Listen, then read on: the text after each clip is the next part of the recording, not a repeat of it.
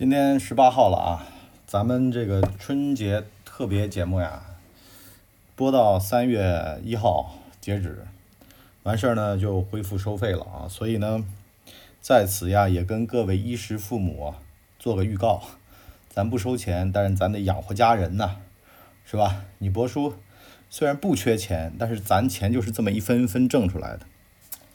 那今天呢说个什么事儿呢？就是。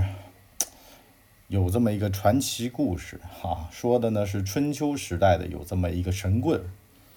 神棍啊，这个职业特别有意思。咱不是说印度嘛，美国嘛，印度美国是穿一条裤子的啊。因为呢，阿三特别喜欢在美国公司担任高管。这个很多的中国这个程序员啊，在美国的就有的时候会跟你博叔抱怨，说：“哎呀，博叔啊，我发现我干不过。”印度的这个同事，印度人特别喜欢融入当地社会，而且呢喜欢提携自己人，而中国人呢大多数是人踩人，这就形成了一个鲜明的反差啊。所以呢，像谷歌的这个现在的 CEO 啊，就是一个印度人啊，你会发现啊，其实印度人在职场上混得很好，但是呢。这个印度国家里面神棍啊也是遍地哈，如果看过《阿底神》你就知道了，对吧？神棍遍地啊。中国呢是一直是这个德先生、赛先生五四运动之后啊，就很多事儿啊，咱们中国人都是嗤之以鼻的，不相信啊，不相信。呃，从除了科学，而我们中国的老祖宗啊，其实也不太信这玩意儿。这个如果看过《隋唐佳话》这种笔记体的。这种微博，就是我我都管这种叫做微博体的书啊，就是记载这么一个四百字的小段子，完事儿呢讲一讲他们这个时期发生过的一些诡异的事儿。其中呢有个事儿啊，讲的就是有个人吹牛啊，这个是发生在春秋时期啊，赵国。赵国的赵王啊，就听说了有这么好人，这人怎么吹的牛呢？他就跟旁边人说呀，他说：“你看我啊。”你别看我二十多岁样子，是吧？我呢，这个女娲补天的时候，我在旁边递过砖头。我在想，这个砖头什么时候来的，对吧？你怎么会递过砖头？你就吹牛，你也得有个限度。但这哥们儿就是一听就知道很有纰漏啊。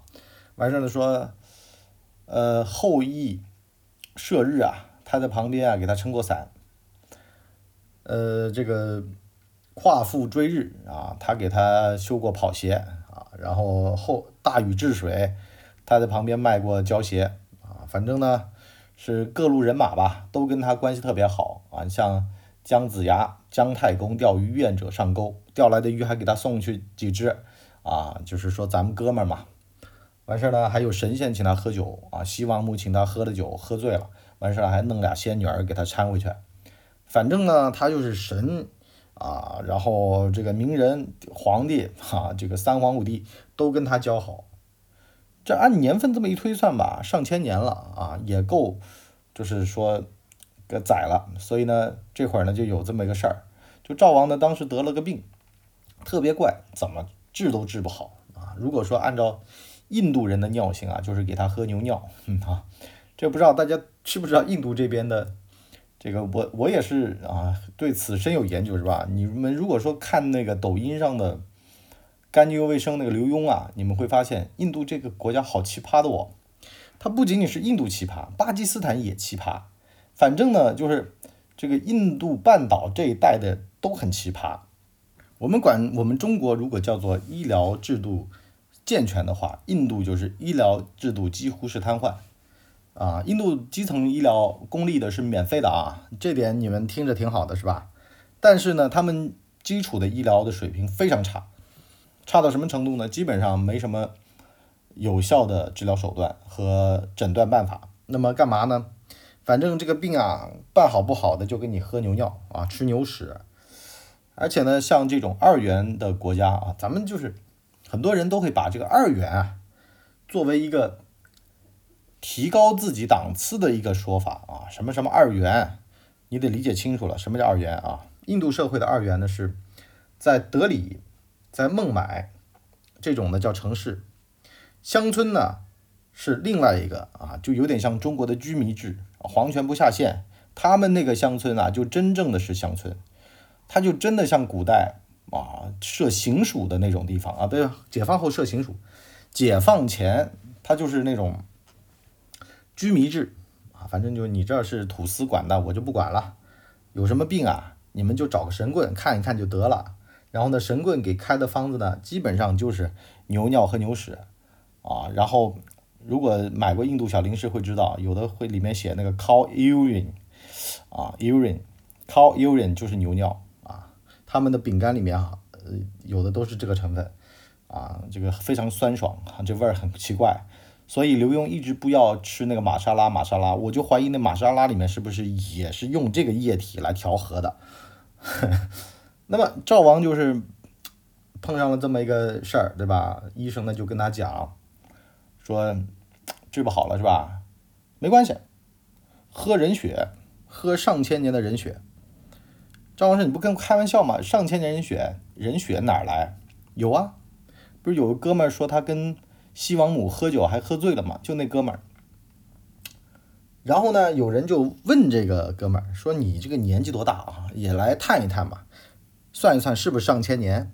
那哥们儿说：‘哎呀，西王母那个酒啊，仙酒。’喝了吧，到现在我都醒不过来，不知道自个儿现在年纪多大啊，反正挺大了啊。你们按我的故事来推算就行了嘛。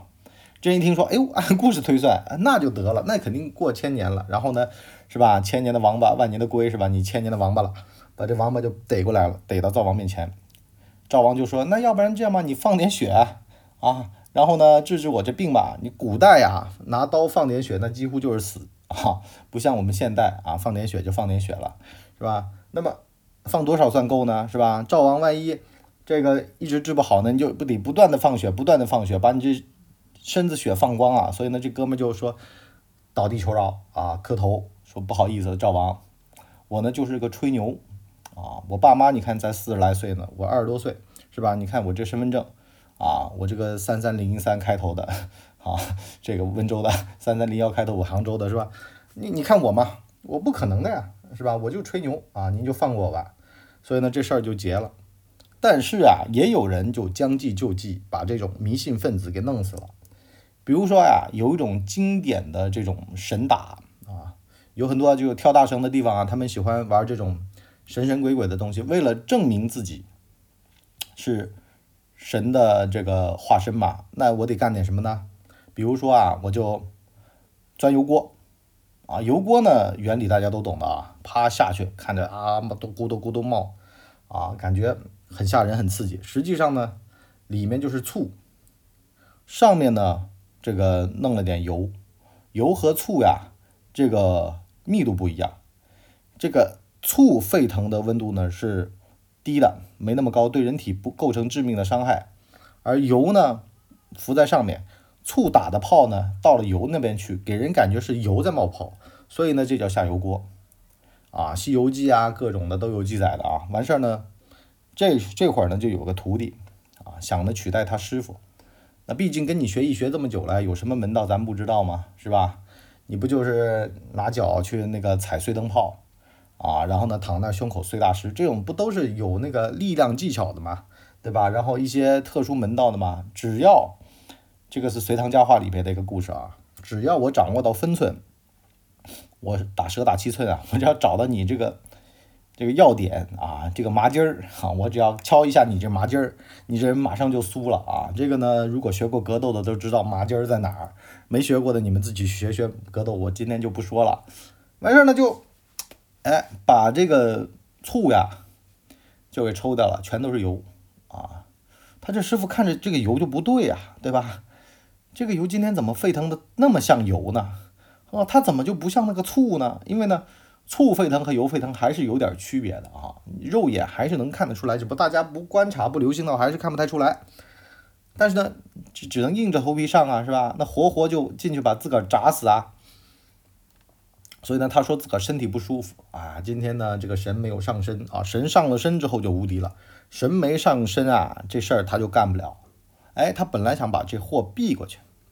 哎，他这徒弟就这会神上身了，说，不不不不，哎呀，我突然发现啊，这个今天啊，你这个身体不舒服，所以呢，这个我今天就上了他的身，我呢今天呢其实想告诉大家啊，如果呀你们要相信他的话呢，你们就看他表演这个下油锅啊，表演下油锅。那么我待会上他的身的啊，待会儿就下油锅，就将就只能说将错就错，最后呢他就把他师傅啊给害死在油锅里了啊，然后呢他自己呢就变成了这个下油锅的这个主角了啊，就变成了这个魔术大师了。咱这个话赶话说到这儿来啊，其实想说个什么事儿呢？有的东西啊，如果你看过这个电影《致命魔术》的话呀，你会发现啊，有一些行当啊，它是不足为外人道的。这个东西啊，它如果被自己人掌握了之后，自己人要害你要坑你的话，是非常容易的，是分分钟的。所以呢，大家尽量对身边的人好一点。完事儿呢，吹牛呢，你也别吹过度了哈，吹牛是有限度的，吹过度了，那就被外人利用来整死你，这也是人生之大忌。所以呢，讲到这儿来啊，不知道有没有一点人生道理给您悟出来了？如果有的话呢，麻烦您啊，这个买买我们的这个收费专辑，比如说像我们日课，一年才十块钱啊，图文并茂的，挺好，是吧？你买买啊，也支持支持我们啊，这毕竟呢是。心血之作啊！你博书呢，每天叨逼叨叨逼叨的，看着挺容易的，是吧？一天得看不老少书啊，其实还是挺容易的。咱有天赋，咱有才华哈。好了，今天咱就先聊到这儿啊，我们下一集再见，明天再见，拜拜。